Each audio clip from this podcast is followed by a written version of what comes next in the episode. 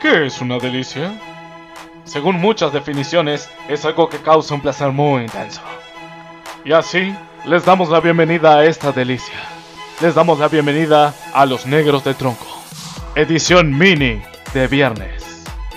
¿Cómo andan, gente? ¿Cómo arrancaron este viernes? ¿Con ganas, sin ganas, con energía? Ya se viene el fin de semana. Hay gente que igual trabaja y otra que no. Pero bueno, a disfrutar de lo que va a ser el fin de semana, que, esperemos que sea como el anterior, que esté muy bueno.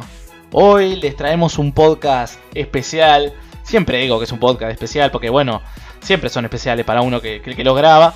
Y esperemos que sean igual de especiales para ustedes que son los que lo escuchan.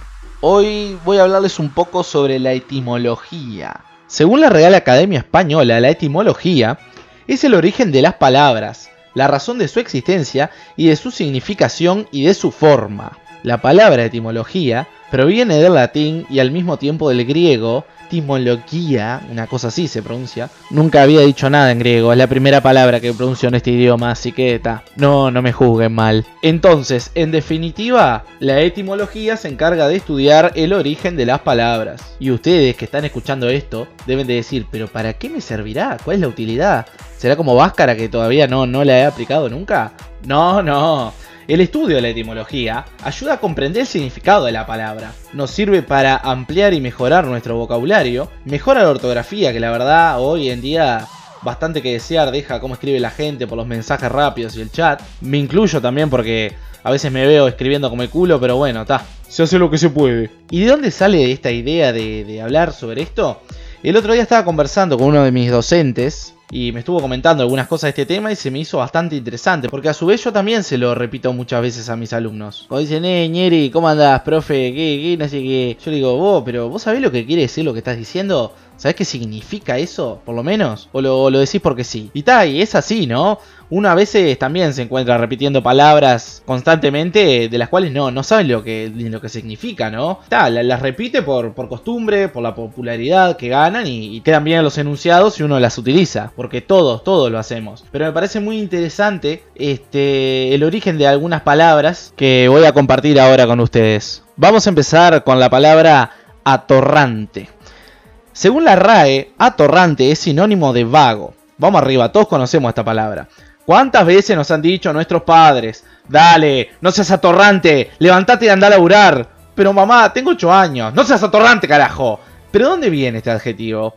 Bueno, en Argentina, hace muchos, muchos años, cuando en Buenos Aires se realizaba la construcción del saneamiento o el entubamiento, el gobierno decidió importar cantidades industriales de caños de desagüe a Europa. No vamos a decir el país para no hacerle propaganda, arre cualquiera. Lo que pasó acá es que por las noches las personas desahuciadas se metían entre los caños o adentro de los caños para pasar ahí la noche. A su vez, los caños tenían la inscripción de la empresa a los bordes. ¿Y qué decía la firma? A.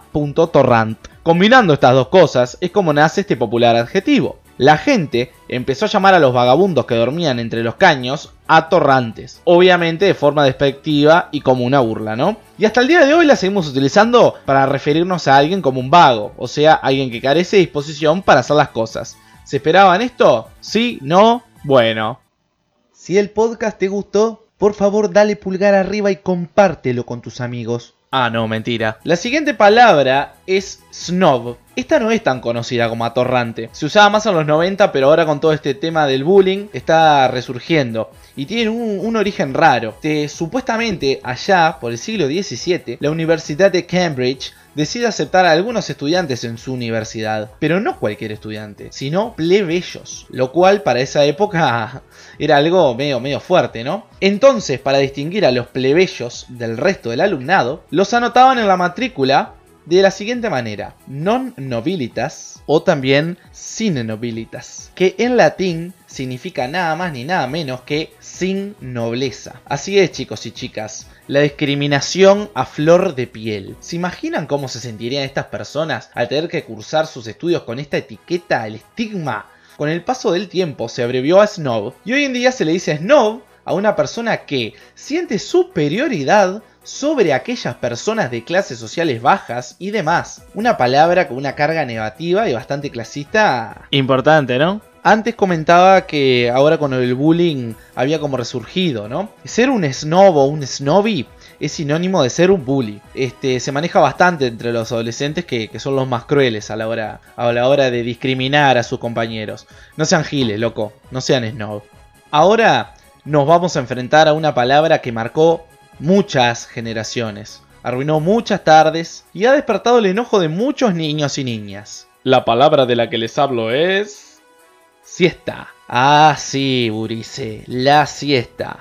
¿A quién no le molestaba la hora de la siesta? Los vecinos rompiendo los huevos porque querían dormir y uno jodiendo allá en la vereda jugando, o a veces mismo tu viejo que querían dormir y te obligaban a dormir la siesta. Ahora no creo que haya nadie en mi edad que tenga pensamiento negativo acerca de esta palabra. Al contrario, alabanzas a la siesta, aguante dormir la siesta, te da poderes que nadie tiene. En fin, para hablar de la siesta, tenemos que hablar de San Benito. Sí, estimadísimos. San Benito es el responsable del término de esta agridulce actividad. Benito de Nurcia fue un monje cristiano, considerado como uno de los pioneros en la vida monástica en Occidente y fundador de la regla benedictina, escrita a principios del siglo XVI.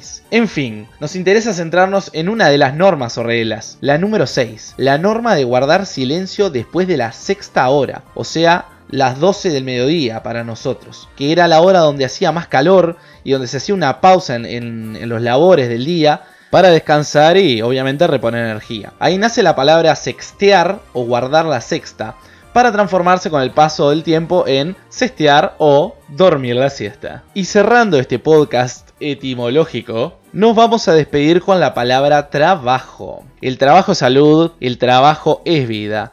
Pero ¿qué pasa con el origen de esta palabrita? Resulta que nuestros amiguitos de la RAE cuentan un origen medio tétrico de la palabra. Para empezar viene del latín tripaliare, y tripaliare viene de tripalum, que quiere decir tres palos. ¿Hacia dónde nos vamos con esto? Bueno, el tripalum era un yugo. ¿Y qué es un yugo?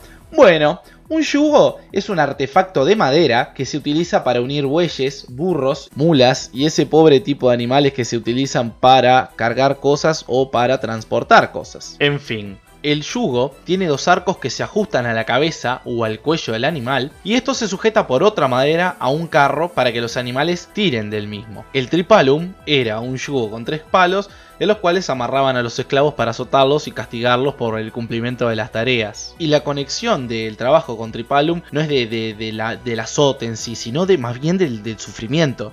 La palabra esta se aplicaba a cualquier actividad que producía dolor en el cuerpo. Y cuando se inventó esta palabra, la mayoría de la gente trabajaba en el campo haciendo actividades de mucho esfuerzo físico, haciéndolos sentir como si fueran apaleados. La relación de la palabra trabajo y dolor se ve también conectada en trabajo de parto, que según lo que dicen es de las cosas que duelen más en el universo. Así que la palabra trabajo también tiene una carga bastante oscura y, fea, a mi parecer. Estas fueron las las, palabras de hoy. ¿Qué les parecieron? ¿Se habían imaginado estas raíces? ¿Qué otras palabras aguardan a la vuelta de la esquina esperando a ser descubiertas? ¿Por qué las tortugas son ninja? Si quieren conocer las respuestas a estas preguntas, acompáñennos en nuestro próximo encuentro. Esto es Los Negros del Tronco, el podcast que escucha Mirta Legrand.